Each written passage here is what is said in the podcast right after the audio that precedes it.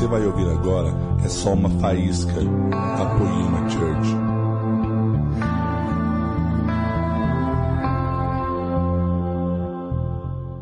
Vocês estão felizes? É verdade que ele falou aqui, cara. Minha mãe falou: não quero mais saramundenguinho aí, não, Jesus. Eu quero, eu quero, eu, eu dei a luz. Eu, eu, eu quero ver essa luz na vida dele. E graças a Deus, Senhor, mudou nossa vida, amém? Você está feliz? Boa noite, Poema, como vocês estão? Muito obrigado. Queridos, coloca a mão no seu coração novamente e pede para o Senhor falar com você essa noite. Pede para Ele falar com você, pede para Ele vir sobre você com um espírito de revelação. Pai, no nome de Jesus, nós clamamos a Ti, glorificamos exaltamos o Teu santo nome.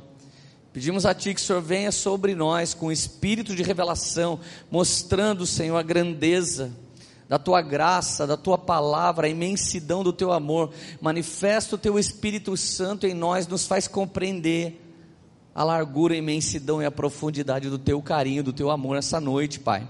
Em nome do Senhor Jesus, me ajuda e ajuda os meus amigos que estão aqui a Te compreender mais profundamente. Obrigado, Pai por podermos estar na tua casa te adorando nessa noite. Nós te glorificamos, te exaltamos e venha sobre cada um que está aqui com o espírito de revelação, em nome de Jesus. Amém. Gente, tem lugar aqui ainda, vocês estão de pé aí, ó, tem uns lugares aqui, tem lugar ali atrás dos pastores. Senta atrás dos pastores que você já vira pastor aqui já. Nós estamos precisando mesmo de pastores aqui. Gente, eu estou muito feliz. Quem foi abençoado pela última série Inspirados? Você foi abençoado? Hoje começa uma nova série. Olha que arte linda, gente. Glória a Deus pelo nosso ministério de mídia. Como eu vos amei. É muito legal esse nome, né? Você sabe que o amor de Deus ele se manifestou em nós por meio do seu filho Jesus. Jesus não considerou que a gente era pecador, mas ele veio e deu a vida dele em troca da nossa vida. E Deus amou o mundo de tal maneira que ele deu o seu filho, para que todo aquele que nele cresce fosse transformado. Aleluia. O, o, o difícil dessa série é que depois que você recebe o amor de Deus, você deve dar esse amor para outras pessoas da mesma maneira que Ele nos amou. Então, um dos maiores sinais de que você nasceu de novo é você conseguir amar as pessoas que não merecem ser amadas. Você sabe que é, os direitos humanos, ele nasceu no cristianismo. Em nenhuma outra religião, em nenhuma outra seita, em nenhum outro entendimento de algum outro Deus, coisas como humildade era bom e coisas como simplesmente ser gracioso com quem não merece. Nunca foi bom até o cristianismo. Direitos humanos nasceu quando Jesus está escrevendo no chão, uma mulher pega em adultério, é colocada diante dele, e todo mundo fala, a lei de Moisés diz que tem que matar. O que, que a gente faz? Ele falou: quem não tem pecado atira a primeira pedra. Ali nasce os direitos humanos. Em Jesus nasce também o Estado laico. Eu me admiro evangélicos lutando para que o Estado seja crente sendo que Jesus declarou o Estado laico, quando ele declarou, dai a César o que é de César e dai a Deus o que é de Deus, ele dividiu o Estado de Deus. Pode ter homens de Deus lá no Estado, mas o Estado, irmão, tem que governar, o Estado não tem que ser evangélico, o Estado não tem que ser católico, o Estado tem que ser justo, o Estado tem que fazer a verdade da justiça, amém? Então, isso, é, quando você vai se aprofundando na palavra, certas coisas vão sendo ajustadas para que eu e você possamos compreender a imensidão do amor de Jesus, do amor de Deus. Mas os nossos próximos pastores que vão estar ministrando aí, todas as quartas e domingos, essa série nesse mês, eles vão falar do seu relacionamento com o próximo especificamente, mas como eu vou abrir a série, eu preciso falar mais desse amor. Eu preciso falar mais desse amor de Deus para comigo e com você, amém? Porque a gente só pode dar o que a gente tem. É incrível como só dá para dar o que a gente tem. Se você chacoalha alguém, esse alguém simplesmente resmunga o que ele tem. Se esse alguém tem muita bênção dentro de si, na hora que você pega ele de surpresa, isso escapa dele. Mas se essa pessoa tem trevas dentro de si, a hora que você mexe com ela, isso escapa de dentro dela. Eu sou um cara meio tentado, às vezes eu, eu tenho uma. Gente, eu tenho uma alegria de dar susto nas pessoas. É uma coisa muito feliz dentro de mim, é dar susto nas pessoas. Como eu me converti, eu dou susto agora em silêncio.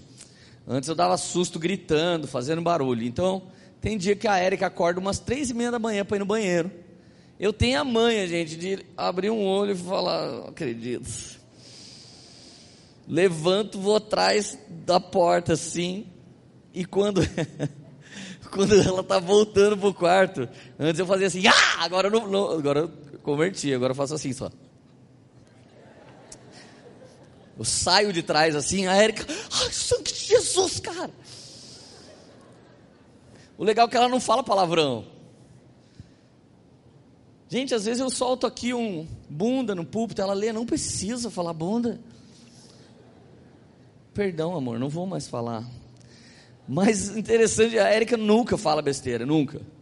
Então quando eu saio de trás, assim, três e meia da manhã, ela, sangue de Jesus tem poder. E a Lilian, graças a Deus, puxou a mãe dela. Às vezes eu também dou um susto na Lilian. E a Lilian, ai pai, ai misericórdia.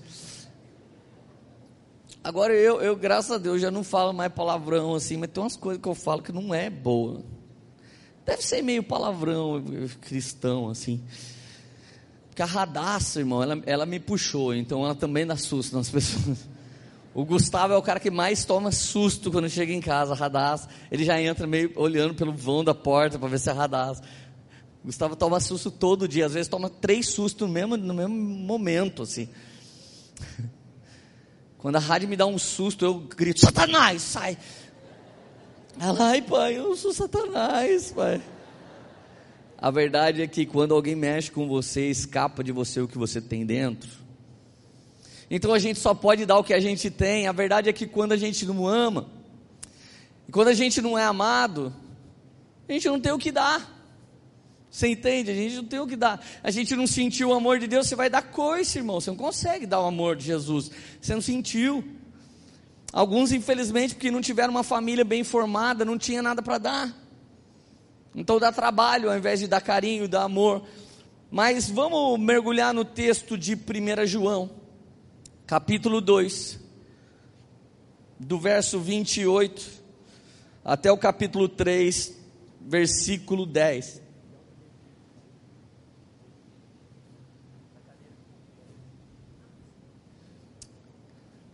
A Bíblia diz aí, O apóstolo João, eu estou falando de 1 João, tá, gente? Não é Evangelho de João, ela perde Apocalipse. Filhinhos, agora permaneçam nele, para que quando ele se manifestar, tenhamos a confiança e não sejamos envergonhados diante dele na sua vinda. A Bíblia está dizendo para você confiar nele, ficar tranquilo. Situações como a da Thaís Marcelo, testemunhada aqui, Está garantido na Bíblia que você vai passar. A Bíblia, cara, a Bíblia de Jesus, que a gente está lendo aqui, pregando, e o Evangelho de Jesus diz: no mundo você vai ter aflição, mas fica tranquilo que eu venci o mundo, amém? Então ninguém está prometendo para você que vai ficar tudo ótimo. Talvez você veio na igreja o dia que você dizimou, o José ministrou uma palavra como essa, você dizimou, saiu lá fora, estouraram seu carro, roubaram seu som, você amaldiçoou todo mundo. Porque você achou que você trouxe o dízimo, ninguém nunca mais rouba seu carro. Quem disse isso? Foi algum fake que criou uma base de desevangelismo e você começou a achar que depois que você virou crente, você tem corpo fechado. Você está na religião errada, velho. A verdade é que aqui você vai morrer para que Cristo vive em você. E a Bíblia ainda deseja que você ame o, o Satanás que quebrou seu carro. Não estou falando que é fácil. Eu sei que não é fácil, mas eu tento, que eu quero me parecer com Jesus. Fazer o que eu desejo toda hora vai me levar a me tornar um animal daqui a pouco. Se eu quiser, eu faço xixi no poste daqui a pouco. Porque eu estou sentindo de fazer. Você tem que entender que muita coisa que eu e você sentimos é animalesco, não é propósito de Deus e não é uma verdade celestial. Mas a Bíblia está dizendo aqui: fique tranquilo, quando ele se manifestar, você vai se manifestar com ele. Então, irmão, pode dar risada quem está te vendo passar na prova agora. Mas o dia que Jesus se manifestar, você vai se manifestar com ele, amém? Estou falando que você vai se manifestar com ele, não vai manifestar perto dele, entendeu? Estou falando. Verso 29. Se vocês sabem que ele é justo, saiba também que todo aquele que pratica justiça é nascido dele. A prova de que alguém nasceu dele é que esse alguém pratica justiça. Se você quer saber se alguém nasceu de Deus, esse alguém é justo, irmão. A lei de Deus está gravada na tábua do seu coração, Romanos 2. Diz que algumas pessoas não leem tanto a Bíblia, mas as têm gravada na tábua do seu coração. Quando você veio para a igreja, você percebeu que vários valores que existiam dentro de você estava na Bíblia. Vários dizeres populares, como me diga com quem anda, te direi quem és, isso é bíblico. As más conversações corrompem os bons costumes, isso está na Bíblia. E você percebeu, cara, tinha tanta coisa de valor que eu já vivi, eu nem sabia que estava na Bíblia. Se você foi justificado com Cristo, a justiça caminha com você por onde quer que você vá, amém? Olha o versículo 1, que lindo, do capítulo 3 agora, só seguir o texto.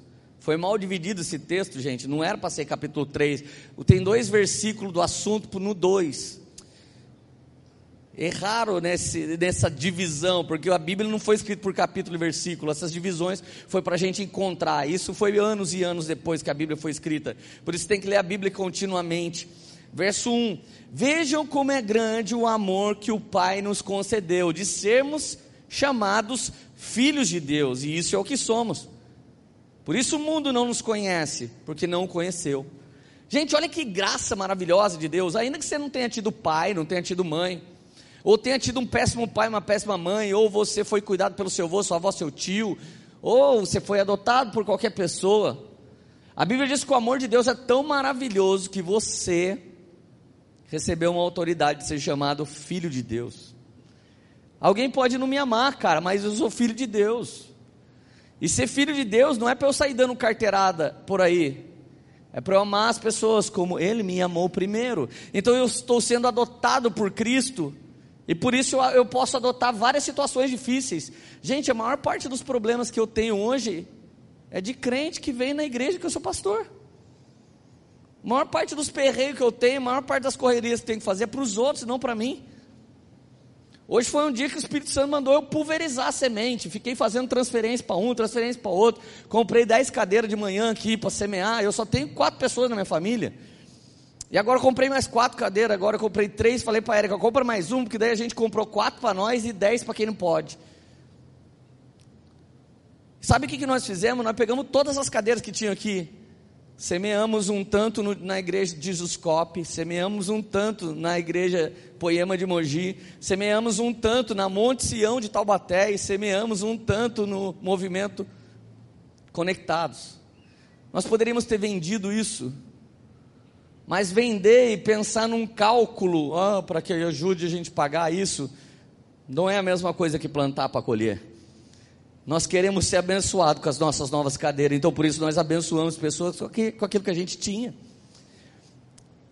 Então, cara, o amor de Deus é tão maravilhoso que a coisa mais poderosa é que Ele nos tornou filho de Deus, e o fato é que somos, por isso o mundo não nos conhece, irmão. Se você está ficando famoso no céu, você pode crer que sua fama no mundo vai diminuindo. As pessoas no mundo não pagam muito pau para a gente, não. Alguns querem ser como a gente é, mas na verdade, luz e trevas não combinam. Aonde a luz de Deus chega, as trevas têm que bater em retirada. Aleluia. Versículo 2: Amados, agora somos filhos de Deus e ainda não se manifestou o que havemos de ser. Mas sabemos que quando ele se manifestar, seremos semelhante a ele, pois o veremos como ele é. Você poderia dizer, por gentileza, para o vizinho que está do seu lado assim: Fique tranquilo. Ainda não se manifestou o que haveremos de ser. E diga de novo para o vizinho assim: Eu não gosto muito de falar com o vizinho. Agora os caras que estavam emburrados sorriram. Eu amo vocês também, seus chatos. Gente, fica tranquilo, deixa a galera zoar a gente. Nós temos fé em quem nós somos. E a verdade é que se ainda estamos morrendo, é com Cristo que estamos morrendo, porque quando Ele ressurgir, é com Ele que ressurgiremos, amém? Então convém que a gente diminua para que Ele cresça por meio de nós. Ah, que maravilha! Verso 3: Todo aquele que nele tem essa esperança, purifica-se a si mesmo, como Ele é puro. Olha só que louco! Aqui está o fator santidade não imposta. Aquele que tem a esperança que um dia Jesus vai voltar a buscá-lo, ele purifica-se a si mesmo. Vou tentar te explicar. Quando eu ficava apaixonadinho, eu conheci uma garota, aí eu ficava apaixonado, começava a ficar, namorar. Teve dia da garota me perguntar: você não vai me trair nunca, não, né? Gente, eu apaixonado sou doente, eu fico doente. Eu nunca fui um cara que olhava na mulher quando ela passa, sabe aquele olhar raio-x? Sempre achei isso ridículo. E eu estou criticando quem faz isso, lógico. Mas eu gostava de dar uma olhadinha no olho, assim, sabe? Se desse uma viradinha de rosto, daí eu, eu dava uma olhadinha assim, dava até uma andada de costa, lógico. Mas era para olhar no olho, tipo, e aí? Naquele meu tempo não tinha zap. E outra, não fala zap, velho, não é truco. É ridículo isso. Se um cara falar para você, passa o zap, meu, sai fora, cara. Já perdeu, velho. É o WhatsApp, cara. Não fala assim. É muito feio. É feio. Mas eu lembro que quando eu ficava apaixonado, eu ficava tão doente que, que vinha vindo um monte de menina, eu já olhava para o chão, assim, eu, tô, eu já sei o que eu quero. Eu ficava doente, gente. Meu pai tinha um salão de cabeleireiro na Jorge Winter, doutor Jorge Winter. O banco que meu pai mandava depositar dinheiro era na Visconde do Rio Branco, três ruas para cima da Jorge Winter. Eu ia lá pela 4 de março para ver a Érica. E depois eu voltava para Visconde do Rio Branco. É mais ou menos assim, você sai daqui, vai lá na Independência e volta aqui do lado, aqui onde tem anda de skate aqui atrás da rua. Eu fazia isso só para ver a Érica. Dá uma água. Voltava de cabeça baixa. Para que, que eu vou olhar outra mina, cara? Já tenho a minha. Santidade é assim. Você está tão apaixonado por Jesus que se teu olho te faz pecar, você anda com o olho fechado. Se o teu ouvido faz você pecar, você anda tampando o ouvido. Se sua mão faz você pecar, você enfia a mão no bolso. Se o seu celular faz você pecar, você meia, velho. A Bíblia diz é melhor sem os olhos você entrar no reino dos céus do que com os olhos você ir para o inferno. Tua mão te faz pecar, teu olho te faz pecar, teu ouvido te faz pecar, arranca. Arranca. Ou seja, se você tem esperança que Jesus tenha uma obra na sua vida, você purifica-se a si mesmo, você fica tão apaixonadinho por Ele que você fica doente. Deu para entender agora? Esse é o princípio da santidade. Agora, o cara que é obrigado a ser santo, ele é insuportável. Ele é insuportável, ele é tão insuportável que ele Vem vindo uma pessoa na rua, ele quer olhar, mas ele fica, diabo, sangue de Jesus tem poder. Não precisa falar isso, irmão. Só olha para baixo. Eu não faço isso, você faz? Cuida da sua vida, velho. Cara chato. Verso 4: Todo aquele que pratica o pecado transgride a lei, de fato o pecado é transgressão da lei. Verso 5: Vocês sabem que ele se manifestou para tirar o nosso pecado e nele não há pecado. Gente, quando João viu Jesus aparecer, ele disse: Eis o Cordeiro de Deus que tira o pecado do mundo. Quem tira o pecado do mundo não é você que tira seu pecado, meu filho. É Jesus que tira o pecado de você. Deus nos amou tanto que ele falou para o filho dele: vai para a terra, paga essa conta, porque ninguém consegue pagar, e quem crê em você está justificado. Então, à medida que eu me aproximo dele e o adoro, eu me torno aquilo que eu adoro. Existe uma promessa bíblica, Salmo 115: você se torna aquilo que você adora. Quem você adora? Adora a sexualidade? Tem gente que escolheu um ser humano para ser seu príncipe encantado e não Jesus. E a Bíblia diz que quem coloca a criatura na estatura do Criador já está debaixo de maldição. Quem ama seu pai e sua mãe mais do que a mim, não é digno de mim. Não há nada que possa competir com Jesus. Então, se você adora Jesus, você vai se tornando como Ele. Então, é à medida que você adora, é à medida que você busca, aquele momento que a gente estava adorando aqui, era de glória em glória. À medida que nós adoramos, não é para você vir ver um espetáculo. Um dia eu escutei alguém falar: Eu não vou na Poema porque lá é show. Claro, velho, aqui é para Deus. Você quer que a gente faça qualquer coisa? Já foi o tempo que alguém cantava pessimamente mal e alguém falava aleluia, né? Glória a Deus, aleluia para você. Jesus deve receber, mas eu tampava o ouvido. Eu quero ver uma coisa louca, irmão. E se Deus não tocar em alguém, o cara vai ser tocado na emoção. Ai, que legal. Não me importa. Se é espiritual, fecha o olho. Você não precisa da banda para adorar. Você pode chapar sozinho no seu quarto. Você entende isso, cara? Ele se manifestou e ele tirou de nós o pecado. Verso 6: Todo aquele que nele permanece não está no pecado. Todo aquele que está no pecado não o viu nem o conhece. Quem conhece Jesus permanece nele, não permanece mais no pecado, mas quem permanece no pecado não conhece Jesus. Não dá para dizer, irmão, que o pecado é mais gostoso que Jesus, nem a pau. Eu vou te falar, hoje em dia, não é que eu não peco, porque eu sou um cara muito santo. Tem dia que eu penso em pecar, eu falo, mas cara, eu vou perder de novo a alegria da salvação. Não, eu vou perder esse rei que eu estou sentindo de graça. Eu vou perder isso. Não, não, sai fora. Eu, eu, eu, prefiro ficar ser um careta que faz isso. Eu prefiro, eu prefiro Jesus. Não, eu, eu já sei. Quando eu caí, eu demorei umas duas semanas para me levantar. Eu perdi a alegria do meu coração. Já sei, já sei, já sei como é que é. Eu já caí várias vezes. Eu acho que eu não quero cair. Eu prefiro ficar assim. Porque eu já comparei o pecado com Jesus e eu posso te dizer, cara, só Ele preenche o meu vazio, tá ligado? Só Ele. Oh, hey. Gente, eu tenho um vazio tão grande, não sei você, mas meu vazio é tão grande. Ontem eu estava meio vazio, gente, eu caí ontem. Quando você vê eu com essa camisa, significa que eu estou tão gordo que eu não posso usar nenhuma das outras que eu tenho no meu guarda-roupa. Então eu estou confessando aqui, é um dia de confessar pecado, amém? Nos últimos dias eu fui pregar em alguns lugares e, cara, as pessoas são tão boas como pastor, gente, que elas dão caixas de chocolate, snackers, sneakers. Elas, elas põem dentro da cesta tudo que elas sonham em comer. Ou elas querem que os pastores morram logo, tudo, então elas e eu normalmente pego a cesta e já dou para alguém. Gente, quando você pega um mendigo, velho, e dá uma cesta de chocolate linde para o mendigo, ele olha para você e fala: Cara, não tem veneno aqui, você não quer arrancar meu rim, porque o coitado nunca ganha isso. Mano, eu amo fazer, eu amo dar essas coisas para quem nunca teve. Cara, é, é, piração, é reconhecer a graça de Deus. O cara não sabe nem o que ele está ganhando.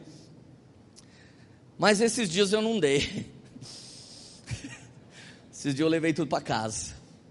E a radaça foi usada pelo maligno ontem e disse: Pai, vamos fazer um piquenique? E eu estava com preguiça de descer no prédio lá embaixo sentar na grama. Eu falei: Vamos fazer um pique chique. Inventei outro nível.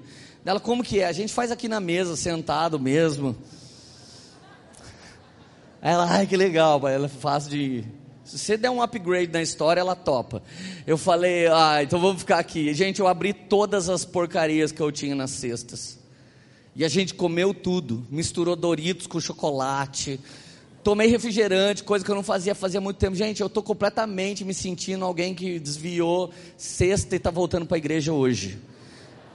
Parece que eu fui na balada, traí a Érica, traí o Espírito Santo, Jesus. Parece que eu fumei, cheirei, bebi. Parece que eu Dá para perceber que eu estou tão gordo assim? Eu estou me sentindo muito mal. Graças a Deus, cara, o meu problema foi com rango. Mas já teve dia que esse tropicão foi com pecado e eu caí no outro, e no outro, e no outro. E quando deu cinco dias eu falei, velho, não tem mais como voltar.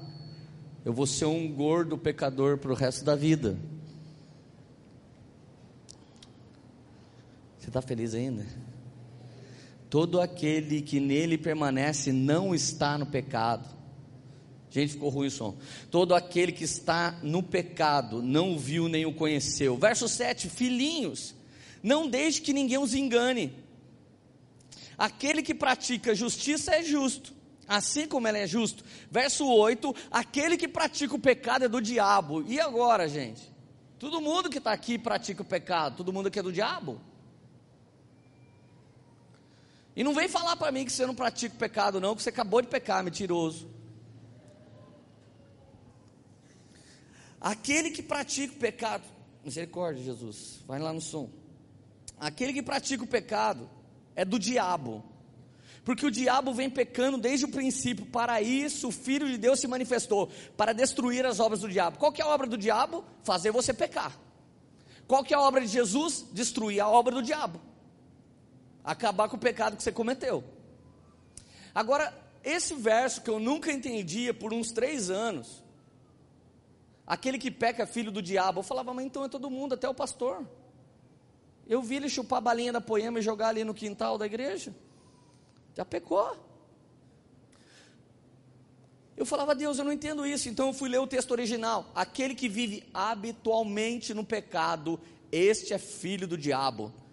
Sabe o que é habitualmente no pecado? Imagina se você tivesse uma horta e você cultivasse pecado. Toda manhã você fosse lá. Ai, pecadinho, você está quase nascendo. Pecado, você já está uma delícia. Ui, pecadaço. É hoje que a gente vai consolidar esse plano. se você todo dia maquinasse a maldade, ou se você maquina, você é filho do diabo. Agora, uma coisa você está vindo correndo, pela estrada fora, e você tropeça e peca. Você não é um pecador habitual. Pecador habitual é aquele que fala: Jesus, sai fora, sai fora, aqui você não entra, porque essa área da minha vida vai ser assim para sempre. Por mais que você fale com Jesus, por mais que você venha na igreja, por mais que você o adore, você é um pecador habitual e a Bíblia está garantindo que você não é filho de Deus. Isso é difícil, né? Então, cara, nossa luta é contra principados e potestades, não contra a carne. Não é esforçando sua carne que você para de pecar. Mas é falando, Jesus, eu mesmo não quero, eu mesmo não consigo, mas me salva.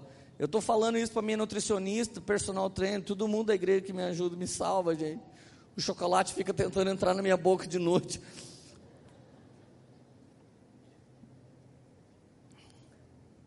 Agora olha o verso 9, que coisa linda. O 8 ainda diz, né? O trabalho de Jesus é destruir a obra do diabo. A obra do diabo é fazer você ficar pecando.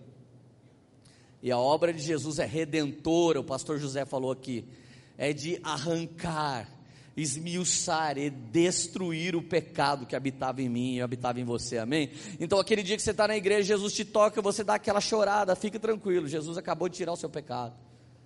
Você não está mais com vontade de fazer. Sua carne pode até estar, tá, mas o seu espírito você está gemendo. Eu quero ser livre, eu quero ser livre. Eu não nasci para depender disso. Verso 8, 9. Todo aquele que é nascido de Deus não pratica o pecado. Por que, que não pratica, gente? No texto está a resposta.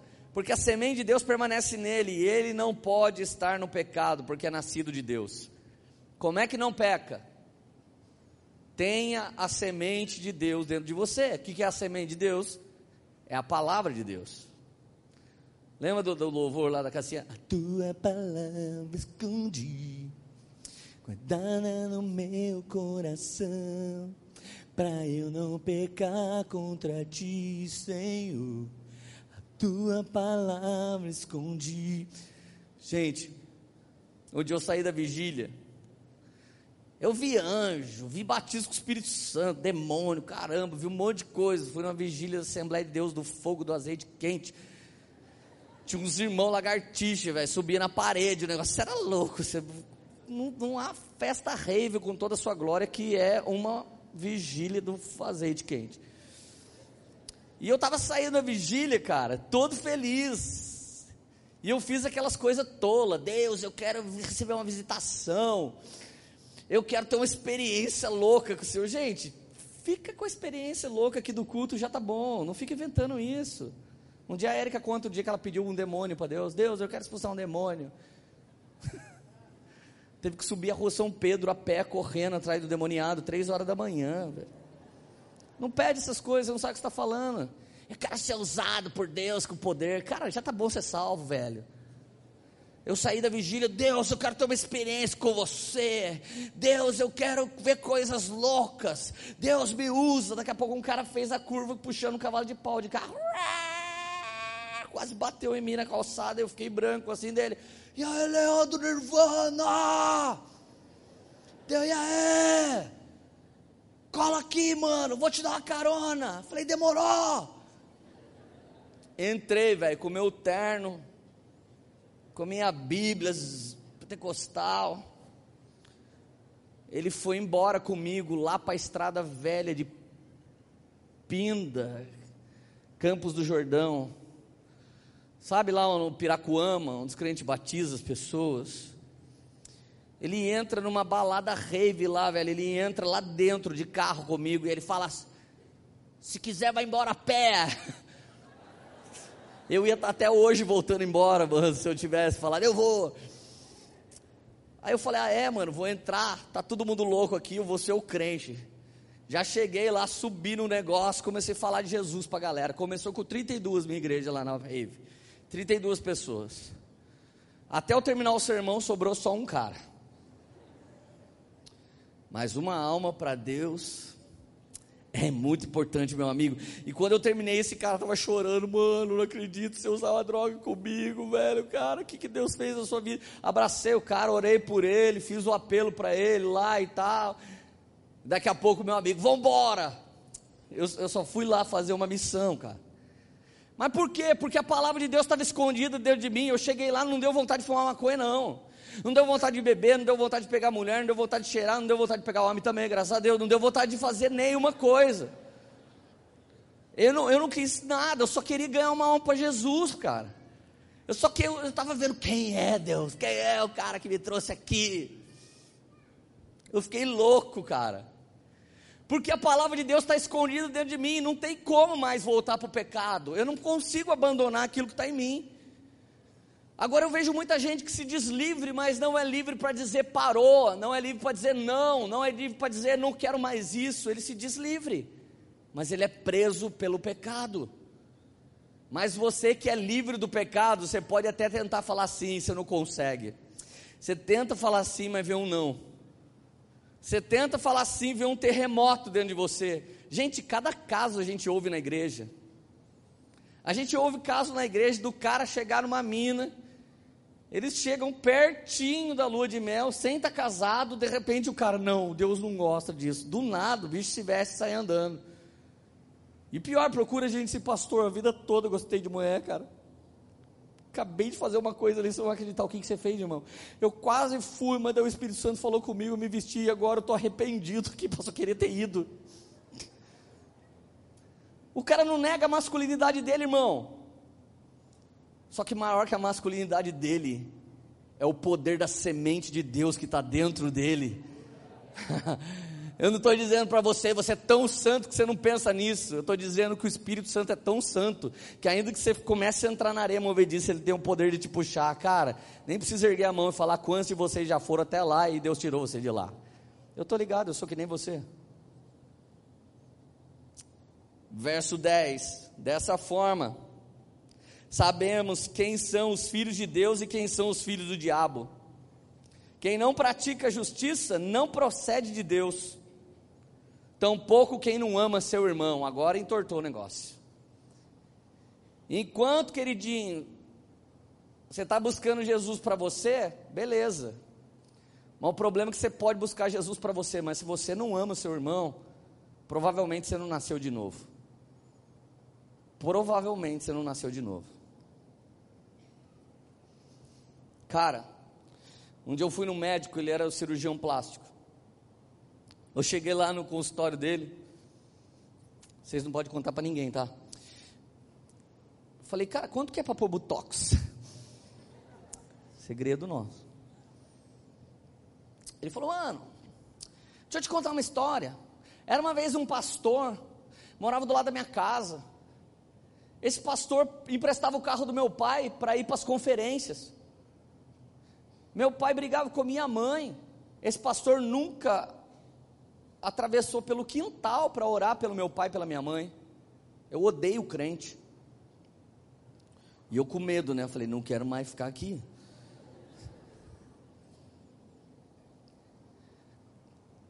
E Leandro, você vem aqui, sua família vem aqui, eu sinto uma alegria tão grande.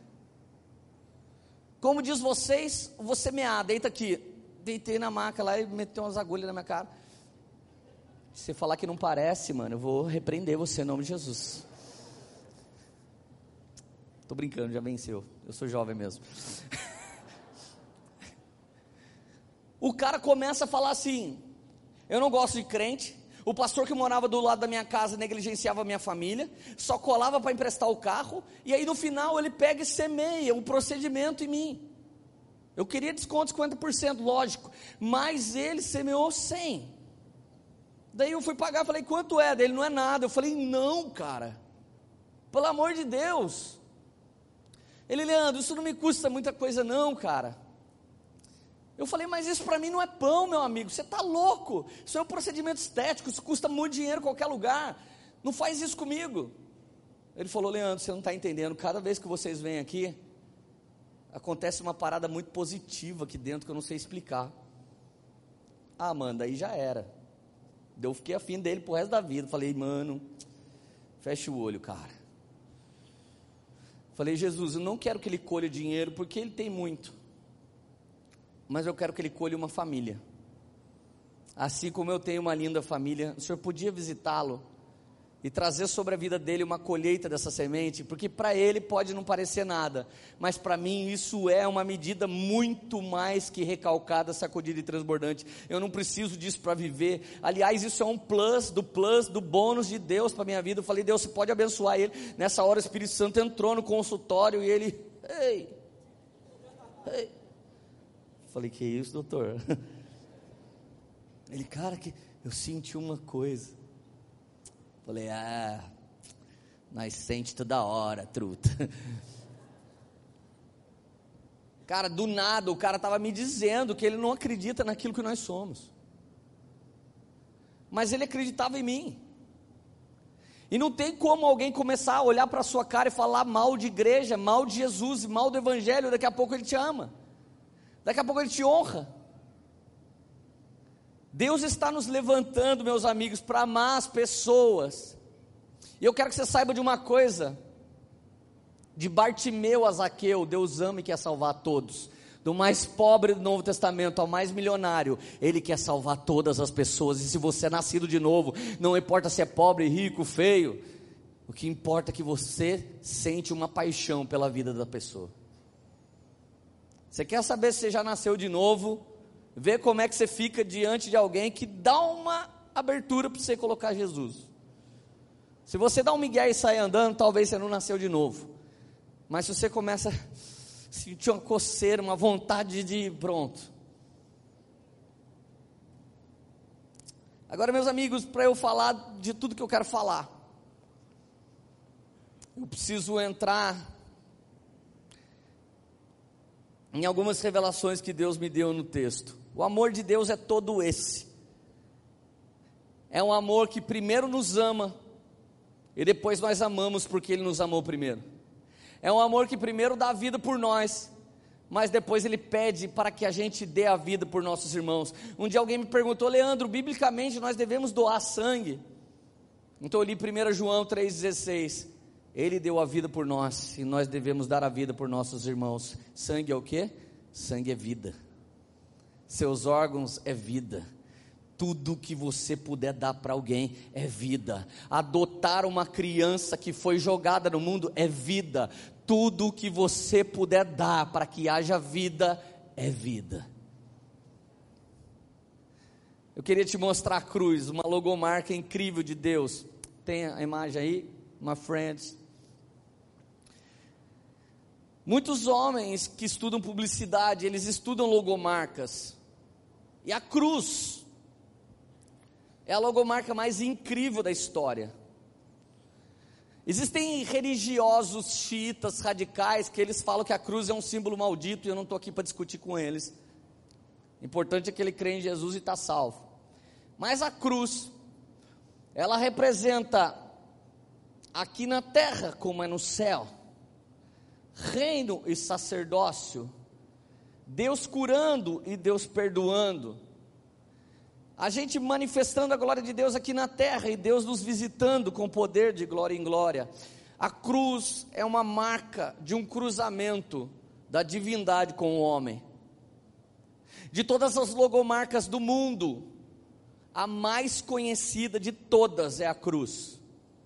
Se você tem uma cruz tatuada, eu sugiro que você nunca vai evangelizar o mundo do Oriente Médio, porque aquele braço que você tatuou vão arrancar seu braço. Porque as pessoas odeiam o cristianismo, e qualquer um que odeia o cristianismo bate o olho numa cruz e já sabe. Até o vampiro tem medo de cruz, você viu? Isso não tem nada a ver com a pregação. Esses elementos que estão aqui no chão são elementos do tabernáculo. O castiçal, candelabro, a mesa dos pães da propiciação, o incensário, a bacia de lavar, a arca da aliança. O Antigo Testamento já dizia que para se relacionar com Deus era por meio da cruz. Isso estava dentro do tabernáculo. Agora olha a foto do tabernáculo e do acampamento ao redor dele, que Moisés estabeleceu. Também era uma cruz. Tudo aquilo que você viu estava dentro do tabernáculo. De frente às maiores tribos, Judá, Issacar, Zebulon. Do lado as tribos de igual tamanho, Ruben, Simeão, Gade, Aser, Naphtali, Dan. E por último, as outras três de igual tamanho, mas diferente dessas duas, Efraim, Benjamim e Manassés. Deus sempre apontou para a logomarca da cruz. Por isso que para ser salvo, você tem que receber o toque do sangue de Jesus, tomar a sua cruz e seguir, porque da sua cruz se estabelece a vontade de Deus para a sua vida. Não é evangelho sem cruz. Ah, Leandro, mas já vi falar que cruz é maldito. Era até Jesus ir lá, porque até o madeiro ficou bendito por causa de Cristo. Jesus é tão maravilhoso que de lá para cá, se fosse cadeira elétrica, você ia ter uma cadeira elétrica pendurada aí no pescoço. Que fosse injeção letal, você ia ter tatuado uma seringa. Mas você pôs uma cruz, porque Ele tornou essa marca conhecida em todas as eras. E baseado na marca, meus amigos, eu gostaria que vocês entendessem algo. Gênesis 3, 21 diz que assim que o homem cai, Deus vai lá, mata um cordeiro, que apontava para o cordeiro de Deus que tira o pecado do mundo, e aquele derramamento de sangue espiava o pecado de Adão e Eva, então ele os vestiu. Gênesis 3, 21, o Senhor Deus fez roupas de pele e com ela vestiu Adão e Eva. Assim que eles se vestiram, eles se revestiram do cordeiro. Daí nasce a palavra religião, do latim religare. Eles caíram, perderam a ligação, mas por causa desse sacrifício foram ligados de volta. Adão e Eva fez o que para merecer ser ligado de volta? Nada. Deus fez o que? Fez um sacrifício que apontava para quem? Para o Cordeiro de Deus que tira o pecado do mundo. Cara, isso é demais, devia virar um filme. Êxodo 12, verso 7. As marcas continuam, a marca da cruz, a marca do cordeiro, e agora chega a instituição da Páscoa, o dia que a Páscoa foi instituída. O povo de Deus ficou cativo por centenas de anos, estava na mão de Faraó sofrendo Um dia o Senhor fala para Moisés: Diga para o meu povo sacrificar um cordeiro, comer o cordeiro todo com sua família. Cozinhe o cordeiro inteiro no fogo, não perca nenhuma parte. Se alguém não consegue comer ele todo, divida com a sua família, mas é importante comer ele todo. Ali apontava para a santa ceia. Quem não come da minha carne, não bebe do meu sangue, não tem vida. Olha o plano de Deus se juntando todo para nos justificar. A santa ceia você celebra a Páscoa. Na santa ceia você declara: Ele morreu para que eu tenha vida. Então o povo de Israel come o cordeiro e pega o sangue dele e pincela nos umbrais da porta. Êxodo 12, 13. O sangue será um sinal para indicar as casas em que vocês estiverem. Quando eu vir o sangue, passarei adiante. A praga da destruição não os atingirá quando eu ferir o Egito. Faraó, gente, pisou tão grande na bola que ele conseguiu fazer uma coisa com Deus que pouca gente faz. Deus antecipar o juízo. O juízo de Deus, irmão, é no dia final.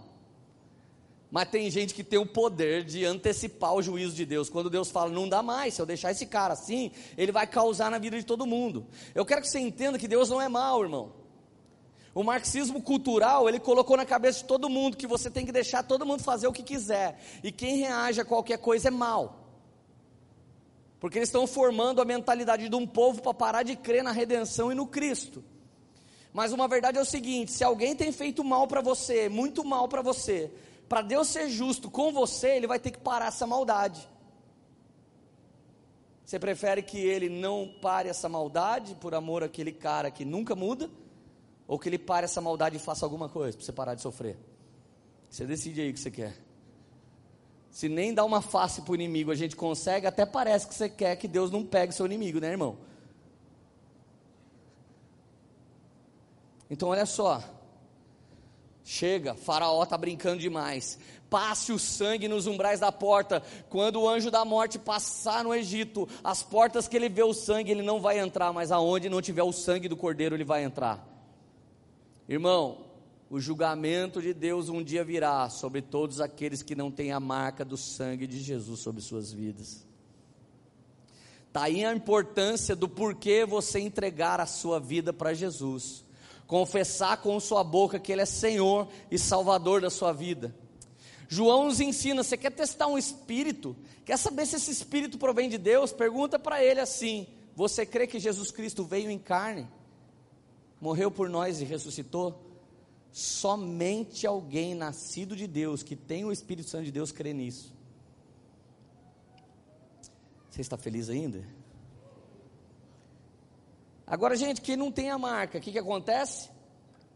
Desceu o anjo do Senhor lá no Egito, feriu os primogênitos de todo o Egito. Todas as casas onde não tinha a marca do cordeiro, o primogênito morreu significa a herança acabou, a primícia foi amaldiçoada. Em Josué 2,18 nós vemos essa marca novamente. Aí você pode estar pensando nessa hora da pregação: Nossa, Leandro, Deus é mau, né, cara? Eu estou ficando com medo desse culto. Fica tranquilo, Ele ama todo mundo. Uma prostituta que morava no muro do Jericó, chamada Raabe. Essa prostituta um dia salvou os homens de Deus eles vieram espiar a terra e ela já sabia das notícias. Esses caras estão tomando todas as terras para Deus. Então, quando os espias entraram no prostíbulo, ela olhou para eles e eles, pelo amor de Deus, ajuda a gente, ajuda a gente. Ela escondeu eles no sótão.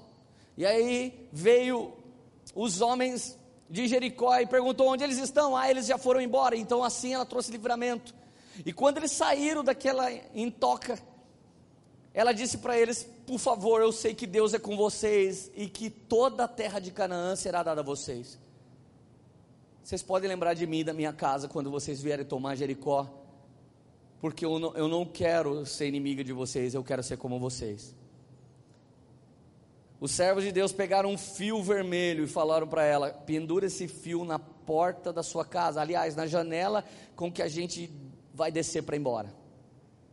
Quando a gente vira ali, nós vamos destruir tudo, menos a sua casa. Só que tem um porém: só vai ser salvo quem está dentro da sua casa. Porque quem estiver fora da sua casa, a gente não tem nada a ver com isso. Se você falar que a gente matou um dos seus familiares, a gente não tem nada a ver com isso. Gente, essa é uma promessa maravilhosa. Essa promessa tem um grande significado. Se o sangue de Jesus está na sua casa, deixa eu dizer uma coisa para o diabo ouvir essa noite. Deus está acima do livre-arbítrio. Meu livre-arbítrio é que eu queria ser noia o resto da vida mas a minha mãe decretou que eu ia ser salvo no nome de Jesus, então eu abandonei a minha vida de pecado, mesmo sem eu querer, porque Deus é Senhor do livre-arbítrio. A Bíblia está garantindo: crê no Senhor Jesus será salvo você, e a sua casa também vai ser salva. Então, meu amigo, põe o sangue de Jesus nos umbrais da sua porta. Até hoje, os judeus usam uma paradinha que eu não lembro o nome agora, na porta da casa, e ela representa o sangue do cordeiro, que aponta para a Páscoa que nos tira do Egito e nos faz entrar na terra prometida. Gente, a Bíblia diz que o povo de Deus deu sete voltas ao redor do muro de Jericó, e o muro de Jericó caiu. Outro dia eu assisti Discovery Channel, se o muro de Jericó caísse para cá, vocês morriam. Se caísse para dentro, destruía a cidade, não ia ter cidade para pegar. Sabe o que o Discovery Channel descobriu? Que o muro de Jericó entrou para dentro da terra, que nem um elevador. Meu Deus apavora, né, velho? Quando Deus vai fazer milagre, Ele não faz uma coisinha qualquer, Ele causa. Agora eu quero que você imagine comigo, onde que Raabe morava? Repete comigo, no muro de Jericó. Irmão, você consegue imaginar o muro inteiro caindo em uma tripa do muro? De pé.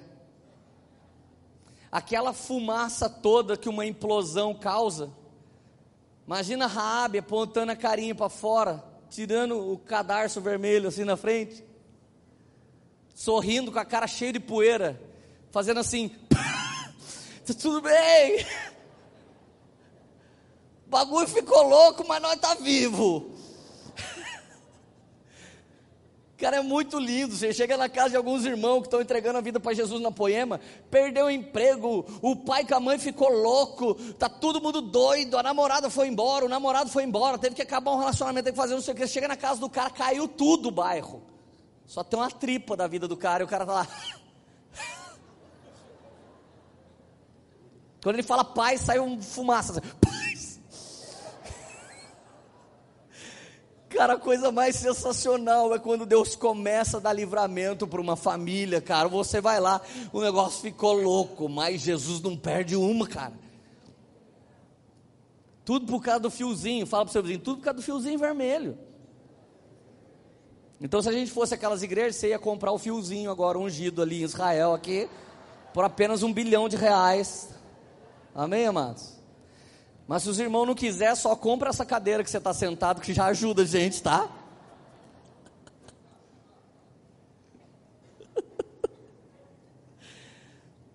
que louco a Bíblia, né, cara? Gente, tanto sangue no umbral, quanto o fio vermelho na janela, apontavam por uma coisa muito mais alta, porque a Bíblia garante que o Antigo Testamento é a sombra daquilo que haveria de vir. Aquilo que outrora era tampado com o véu para que ninguém contemplasse a glória, agora é sem o véu, para que você veja a glória e seja transformado de glória em glória. Eu quero te dizer que se nessa noite o sangue de Jesus te tocar, meu amigo, você nunca mais vai ser a mesma pessoa. Aquilo que você viveu por anos, em todos esses últimos anos e nunca mudou, pode mudar essa noite no nome de Jesus. Ei! Não, essa hora era para você dar pé na lua, se virar de. Ah! Aleluia! Vamos lá, gente. Para parecer que essa igreja queima.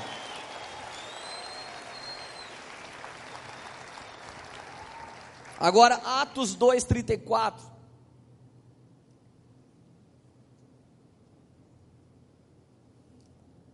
Então Pedro começou a falar.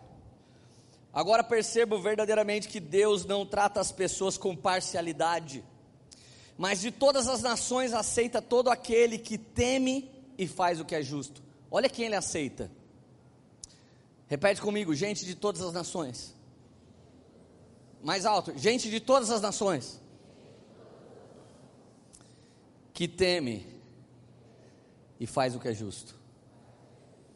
A prova que você nasceu de novo Essa não precisa repetir. A prova que você nasceu de novo é o temor que está entrando dentro de você.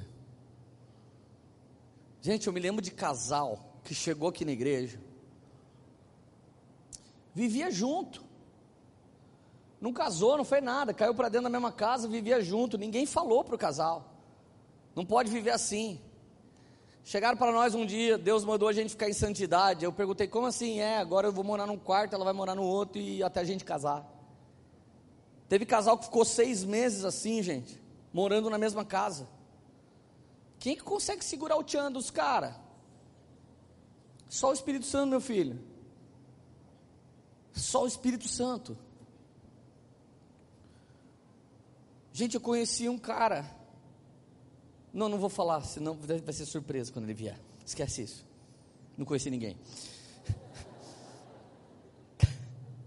João capítulo 1, versículo 12. Esse é provavelmente é o versículo mais explosivo de toda a Bíblia, mais bombástico. Contudo, aos que o receberam, aos que creram em seu nome, deu-lhes o direito de se tornarem filhos de Deus Gente, quando você aceita Jesus, quando você chama Jesus para morar em você, quando você recebe Jesus aqui dentro de você, explode no mundo espiritual um poder de se tornar filho de Deus. Então me diz uma coisa. O Henrique Ladentim tem um, uma CRV. CRV é da Honda. Mas a CRV que ele tem é da Honda ou é do Henrique Ladentim? De quem é?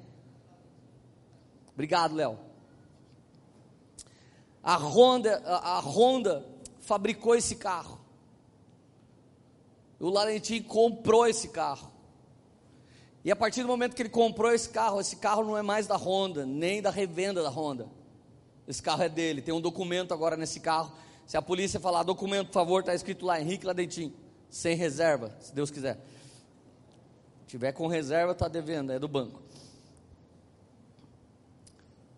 Todo mundo que nasceu, você já deve ter visto essa cena. Uma lavando roupa, injuriada da vida. Então ela soltou assim: Ah, lasqueira, eu também sou filha de Deus. Hoje, quando eu ouço uma frase como essa, eu fico um pouco preocupado, porque eu não tenho certeza se a pessoa é filha de Deus ou não. Ser criatura de Deus é ter nascido. Um cachorro é uma criatura de Deus um cavalo, uma égua, é tudo criatura de Deus. E um ser humano que não reconhece o senhorio de nosso Senhor e Salvador Jesus Cristo também é uma criatura. Infelizmente, cara, biblicamente falando, eu gostaria que fosse diferente. Então a culpa é da Bíblia, não minha. Se alguém não rendeu a sua vida a Jesus e não declarou que Ele é redentor da sua vida, essa pessoa não passa de uma criatura. Mas quando ela reconhece que Ele é o Criador, e que ele pagou um alto preço pela vida dela. Ela não é mais da Honda, ela tem um documento. O nome desse documento é a marca da promessa. É o que garante que você vai entrar no reino dos céus, porque não se entra por obras para que ninguém se envaideça, mas se entra pela fé no sacrifício de Cristo, que foi o derramamento do sangue de Jesus na cruz do Calvário. Se você entrega a sua vida para Cristo, declara que Ele é Senhor e Salvador da sua vida, você pum, explode no mundo espiritual um poder de ser transformado em filho de Deus. Até aquele momento você podia ser uma criatura, você podia ser o Fiat Uno da Fiat, mas a partir daquele momento você pode até parecer um Fiat Uno ainda, mas você vai ser cheio do Espírito Santo agora e você vai possuir um dono. Você pode até continuar sendo um ninho, mas o seu dono é dono da face da terra, é dono do universo. Você pode ter um pai que não te assumiu, mas o pai que você recebeu agora é de dono de todas as coisas, é dono do ouro e da prata, é dono da salvação, é dono de todo o amor, é dono de todo o plano de transformação e salvação. Esse é Deus e Ele deu o seu Filho para que todo aquele que nele crê nunca mais pereça, mas tenha a vida eterna. Aleluia! Nossa, que louco, velho. Romanos 10, 9. Oh, se confessar com sua boca que Jesus é Senhor e crê com o seu coração que Deus o ressuscitou dentre os mortos, você será salvo. Se confessar com a sua boca e crer com o seu coração. Quando eu creio, cara, eu sou salvo. E pode alguém não me amar, não gostar de mim, eu continuo salvo. E eu posso tropeçar e sair um palavrão da minha boca e já ser atropelado logo em seguida, eu continuo salvo. Você acha que a salvação de Deus é Kinder Ovo? Tem só uma surpresinha, uma rachadinha, já quebrou o ovinho? A salvação dele é completa não é por causa do seu sacrifício que você é bom, mas por causa do sacrifício dele que te justificou. Então ele sabe que você não é filho do diabo, que você não vive no pecado deliberado, mas você tropeçou e caiu e morreu, e a salvação continua tendo efeito em você. Portanto, meu amigo, se você realmente crê na salvação e se mantém em Jesus, você é salvo para sempre. Eu sei que nessa noite alguém está revendo sua salvação. Eu sei que nessa noite alguém está pensando, cara, será que eu sou salvo? Será que eu já fui salvo algum dia? Será que eu já aceitei a Jesus? Ô mano, você não está entendendo, o dia que eu aceitei Jesus foi um dia incrível. Perguntaram, quem quer aceitar Jesus? Mano, todo mundo da minha igreja ia de terno ou de saia. Eu estava de bermuda e havaianas. Quem você acha que queria aceitar Jesus? Só podia ser eu. Aí eu ergui a mão, o pastor disse: Vem aqui para frente. Eu fui, ele começou a profetizar, ele nunca me viu, pastor Sebastião, da Sarça Ardente. Deus me mostra, jovem, uma barra de ouro sendo colocada na sua mão, na mesma hora que o anjo do Senhor tira um saco preto. Ah, mano, aquilo foi um golpe baixo, porque eu comecei a chorar muito. Porque toda droga que eu comprei na minha vida vinha em saco preto. Aquela hora Deus estava dando um novo decreto sobre a minha vida. Você não é drogado, não é traficante, você é um rei, sacerdote. Eu estou te dando um pedaço do reino aqui, eu estou confiando na sua mão. É uma barra de ouro. Sabe o que eu fiz no final daquele culto? Eu acho que eu joguei a barra de ouro para dentro, peguei meu saco preto, fui embora e virei mais 15 dias na loucura. Mas esses 15 dias foram suficientes para experimentar as maiores desgraças de toda a minha vida, que desembocou na minha tentativa de suicídio. Meus amigos, a tentativa de suicídio ou o próprio suicídio é o extremo do egoísmo. Quando você escolhe fazer o que quer da sua vida porque você quer ser feliz, você é um egoísta, porque você pode largar a mulher, desapontar a sua família, as Escrituras, o Espírito Santo em busca de uma felicidade. Não me leva a mal, mas o meu egoísmo era maior do que alguém que vive assim, como eu acabei de falar. Porque eu não calculei o estrago que eu podia causar na Lilian, na Érica, no meu pai, na minha mãe e nas pessoas que sobrassem. Quando você está pronto para o suicídio, você é o ser humano que chegou no ápice do egoísmo, e eu não estou aqui julgando ninguém que se suicidou. O contrário desse egoísmo é a pessoa de Jesus. Porque ele abandonou tudo que ele era para que você não chegasse na onde eu cheguei. Ele fez o contrário de tudo que eu queria fazer para ele me salvar e me transformar e te salvar e te transformar. Então entenda algo, meu amigo, Deus é amor. Ele é, mas ele é mais três coisas ele é espírito, luz e fogo consumidor. Nós estamos tendo uma oportunidade pelo fogo do espírito aqui hoje de ser transformado. Esse fogo que hoje queima o seu pecado, um dia será o fogo do juízo. Então a oportunidade de nunca ir para o inferno é a oportunidade de se render e entregar a sua vida para nosso Senhor e Salvador Jesus Cristo. Esse fogo hoje só quer queimar a nossa iniquidade, mas um dia ele vai fazer justiça para todos sempre. A minha oportunidade é a sua é agora, é hoje. 1 João 1,5. Esta é a mensagem que dele ouvimos e transmitimos a vocês. Ou seja, isso que eu vou ler agora é o Evangelho. Essa é a mensagem que ouvimos deles, dele. e vamos transmitir a vocês. Deus é luz e nele não há treva alguma. Pode repetir isso comigo? Não há treva alguma. Então, se tem alguém entrevado, é hoje que você vai iluminar, meu amigo. Você vai sair daqui que nem o. Como é o nome daquele bicho que fica acendendo? Vagalume. Olha para o seu vizinho e fala: E aí, vagalume? For mulher, fala vagaluma. Se afirmarmos que temos comunhão com Ele, mas ainda andamos em trevas, mentimos e não praticamos a verdade. Se você, porém, andar na luz, como Ele na luz está, temos comunhão uns com os outros, e o sangue de Jesus, seu Filho, purifica-nos de todo pecado. Onde é que o sangue de Jesus me purifica? Repete comigo, na luz. Então, o sangue de Jesus não me purifica nas trevas. Sangue de Jesus, vai lá nas trevas, eu te vou de vez em quando, purifica aquele lugar, quando chegar ele está todo iluminado. Uau, uau, você só quer isso, não quer mais nada. Irmãos, quando você declara a verdade, a luz de Deus puf, acende sobre você.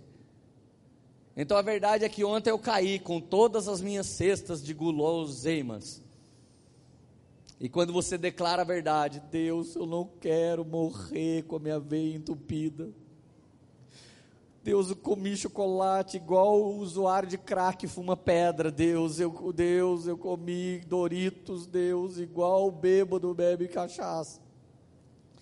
Quando você diz a verdade, ainda que ela seja uma droga, quero que você saiba que a verdade é a irmã gêmea da graça. Mas quando você mente e diz paz do Senhor, igreja, e você é um impostor, você atrai sobre a sua vida desgraça, porque a mentira é irmã gêmea da desgraça. Então, meu querido, Deus não quer que você finja que você é um crente. Deus quer que você fale a verdade da sua condição nesse exato momento, porque a verdade que você está vivendo, exposta na luz de Deus, traz sobre você o sangue de Jesus que nos purifica de todo o pecado. Verso 8: Se afirmarmos que estamos sem pecado, enganamos a nós mesmos e a verdade não está em nós, está vendo? Quando eu e você mentimos, a verdade não está em nós. Gente, uma das coisas mais lindas que eu já vi na igreja nos meus anos de crente é quando um cara chega para a mulher dele e ela não é a diabetes, ela é uma mulher de Deus. E ele fala: Amor, eu já traí você. Quando ela não é mais uma diabetes, ela fala: amor, vem aqui, eu vou orar por você. Você já nem precisava mais confessar isso para mim. Mas o fato de confessar é para que você seja curado. E se você já fez isso para Deus, você já está perdoado, meu filho, faz tempo e eu vou orar por você. Uma mulher cheia de Deus, que recebeu o amor de Deus e ama o seu marido como ele a amou, ela vai criar um ambiente seguro para que haja perdão, transformação e exposição de trevas diante da luz. Agora eu também vi gente que quando foi confessar, a mulher pegou e falou: desgraçado, maldito, eu vou falar para o pastor, eu vou pôr no Facebook, chifrudo. Na verdade era você, irmã, chifruda. Você foi lá mostrar para todo mundo no Facebook ainda. Se andamos na luz como Ele na luz está, teremos comunhão um com os outros. Irmão, a gente é pecador. Portanto, se alguém confiar em você, de abrir o coração e contar um pecado, abrace e ora, irmão. Porque Jesus é quem perdoa e a oração de um justo é poderosa e eficaz. Aleluia. Agora olha o versículo 9, que coisa maravilhosa. Se confessarmos os nossos pecados, Ele é fiel e justo para perdoar os nossos pecados e nos purificar de toda injustiça. Cara, se você ainda não sacou o que eu estou falando, eu vou sacar uma canção de Davi. Davi cometeu um adultério, e no adultério a mulher dele, que ele pegou lá, ficou grávida. E quando Deus falou para Davi disso, Davi começou a jejuar e clamar: quando essa mulher vai ter o filho, Deus leva o filho. Deus não, amaldiçoou, Deus não abençoou aquele pecado. Pecado tem consequência. Deus levou aquele filho. E Davi é tão worshiper, cara, ele é tão adorador, que no dia mal ele fez uma música. E eu quero ler um pedaço dessa música para você. Salmo 51 é uma música que Davi fez quando ele se deparou com o pecado dele. Queridos, eu não estou aqui para acusar ninguém. Se você se sentiu mal em algum momento da pregação, foi o diabo que estava te acusando e não eu. Mas eu quero que você entenda que você precisa ter uma reação diante dessa palavra, única reação, que é a mesma que Davi teve quando escreveu a canção número 51 do livro de Salmos. A canção dele começou assim: Tem misericórdia de mim, ó Deus, verso 1. Por teu amor, por tua grande compaixão, apaga a minha transgressão, lava-me de toda a minha culpa. Vou pular para o verso 5 aqui. Sei que sou pecador desde o dia que nasci. Sim, desde que me concebeu a minha mãe. Gente, a gente sai do forno em pecado. Você sai da barriga da sua mãe em pecado. Então não tem melhorzinho ou piorzinho. Não é para ninguém hoje se sentir acusado. Todo mundo veio do mesmo lugar da queda de Adão e Eva. Mas olha o pedido desse cara. Verso 7: Purifica-me com isopo e ficarei puro, lava-me e mais branco do que a neve eu serei. Olha o 10: Cria em mim um coração puro, ó Deus, e renova dentro de mim um espírito estável. Essa é a oração que eu mais fiz por mim mesmo em toda a minha vida. Me devolve um coração puro, Deus Irmão, algum dia você começa a achar que certas coisas são injustas. Você fica bravo, você fica doido, daqui a pouco você até peca. Então eu sempre eu tive que orar pela manhã, Deus, crie em mim um coração puro e renova dentro de mim um espírito estável. Olha o verso 11, essa é a minha maior preocupação. Irmão, eu posso perder tudo, mas se eu perder a presença de Deus, eu não sei o que fazer. Essa manhã eu estava aqui na igreja falando: Deus, eu quero muito da Sua presença para pregar. Então uma garotinha veio até a mim, ela tem oito anos de idade. Ela disse: Oi, pastor, eu posso te dar um abraço? Nossa, eu já desmontei, parei e abracei ela. E eu senti o abraço de Jesus nela. Então eu disse para ela: Você é tão linda. E ela falou: Você também é tão lindo, pastor. Falei: Nossa, Jesus. Eu estou sentindo Sua presença nessa menininha, Jesus não me expulse da tua presença, nem tire de mim o Espírito Santo, Davi pediu.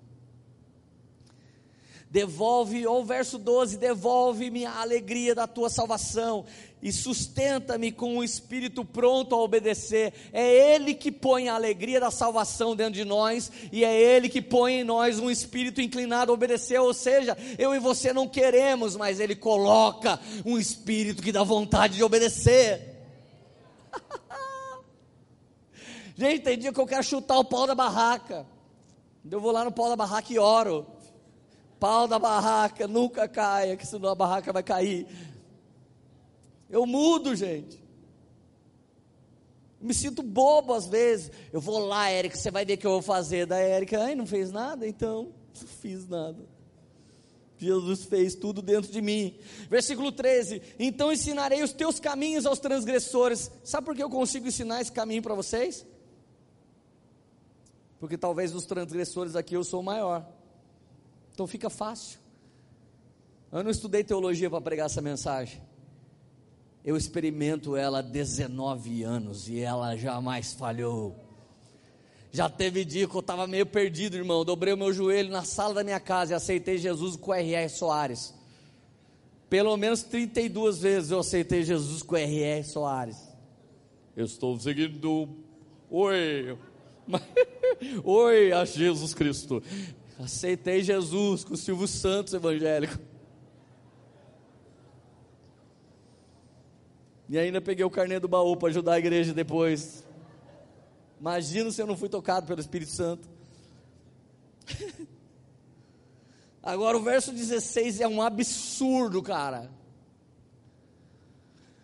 Quem aqui já fez sacrifício? Não precisa erguer a mão. Jejuou, foi a pé até aquela cidade vizinha.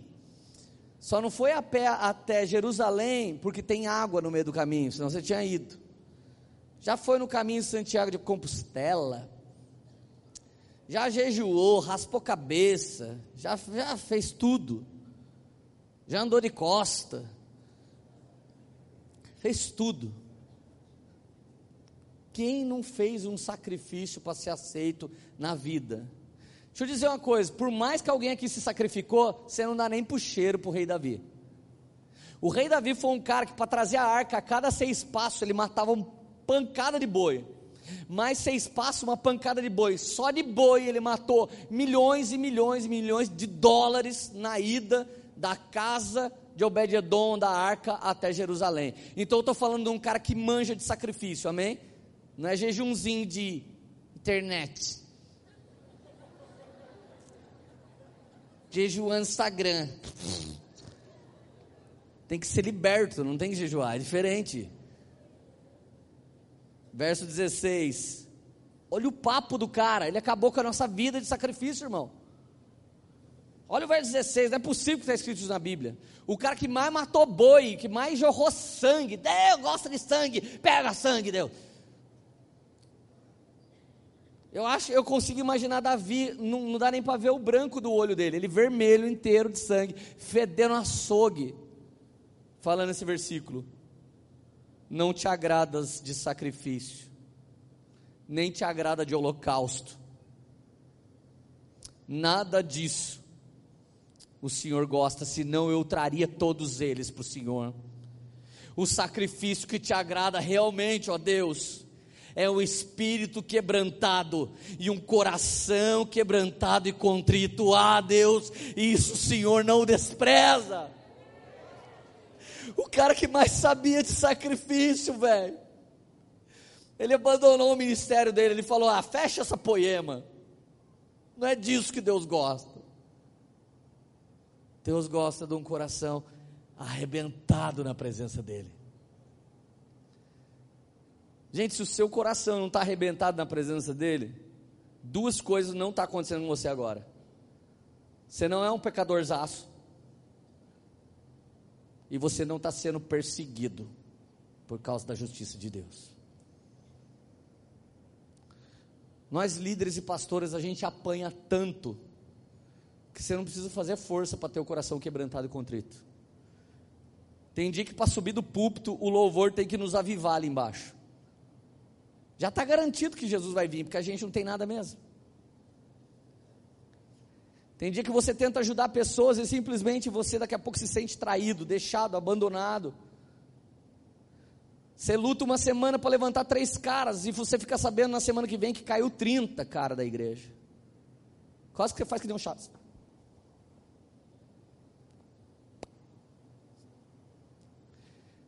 Ou você está com o coração quebrantado e contrito, porque você comeu tudo que não devia esses últimos dias, que nem eu,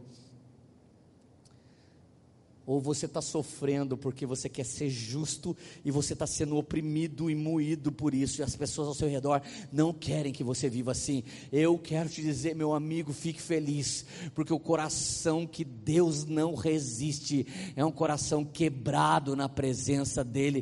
Deixa eu te falar: se algum dia seu coração está reconstruidinho, dá um chute você mesmo no pau da barraca aí e se destrói você mesmo se autodestrói para voltar a depender de Deus. De verdade, queridos. Essa é uma noite da gente entregar nossa vida para Jesus.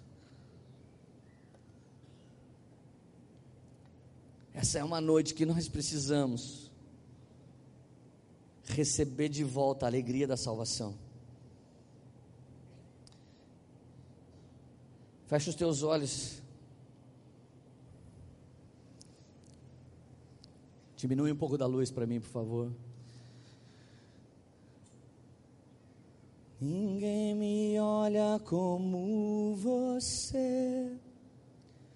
Ninguém me vê como você me vê. Faz brilhar teu rosto sobre mim. Ninguém me olha como você. Ninguém me vê como você me vê, faz brilhar teu rosto sobre mim. Sabe, querido, eu quero fazer três apelos nessa noite. Fica com o seu olho fechado. Três apelos. O primeiro apelo, eu não quero que você saia do seu lugar. Você que fazia tempo que não sentia a alegria da salvação. Você é uma pessoa de Deus. Você tem prazer na lei do Senhor. Já é crente há muito tempo, batizado nas águas, no Espírito Santo. Fecha os teus olhos, todo mundo. Você perdeu a alegria da salvação. E parece que perdeu aquele espírito inclinado a obedecer. Eu vou orar por você. Eu quero, enquanto eu canto essa canção, eu quero que você entenda que é assim que Ele reseta a salvação. Ninguém, ninguém te toca como Ele. Ninguém te vê como Ele.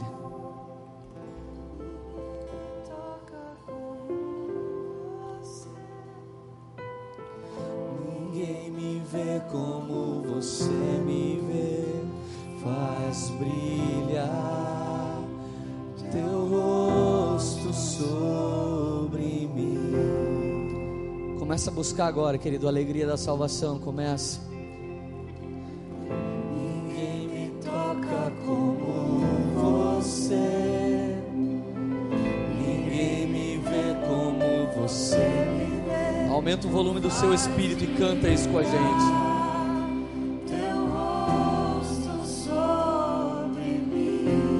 Mais poderosa que você pode ter é alegria na salvação de Jesus. Shekadarabadarabashebiarabadas.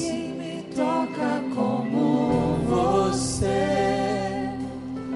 Ninguém me vê como você me vê. Faz brilhar teu rosto sobre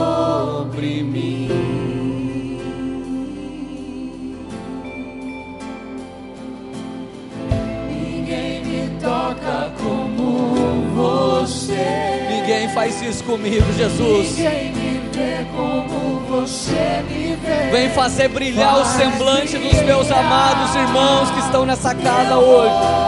Shepapakadarabadarassai. Seja renovado no Espírito Santo de Deus. Ei!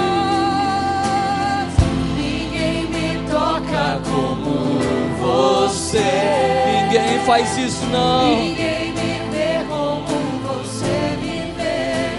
Faz brilhar teu rosto sobre mim. Faz brilhar sobre cada um que está aqui, Senhor Jesus. Ei! Ninguém me toca como Shatarabadarabasebiarabahalasso. Ninguém me vê como você me vê. Faz brilhar teu rosto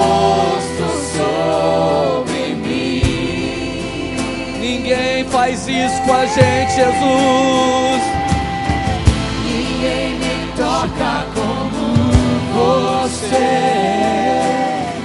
Ninguém me vê como você me vê. Faz brilhar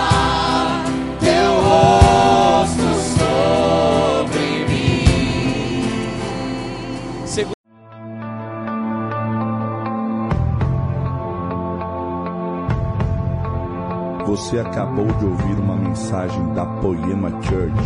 Para mais informações, acesse o nosso site poema.com.br.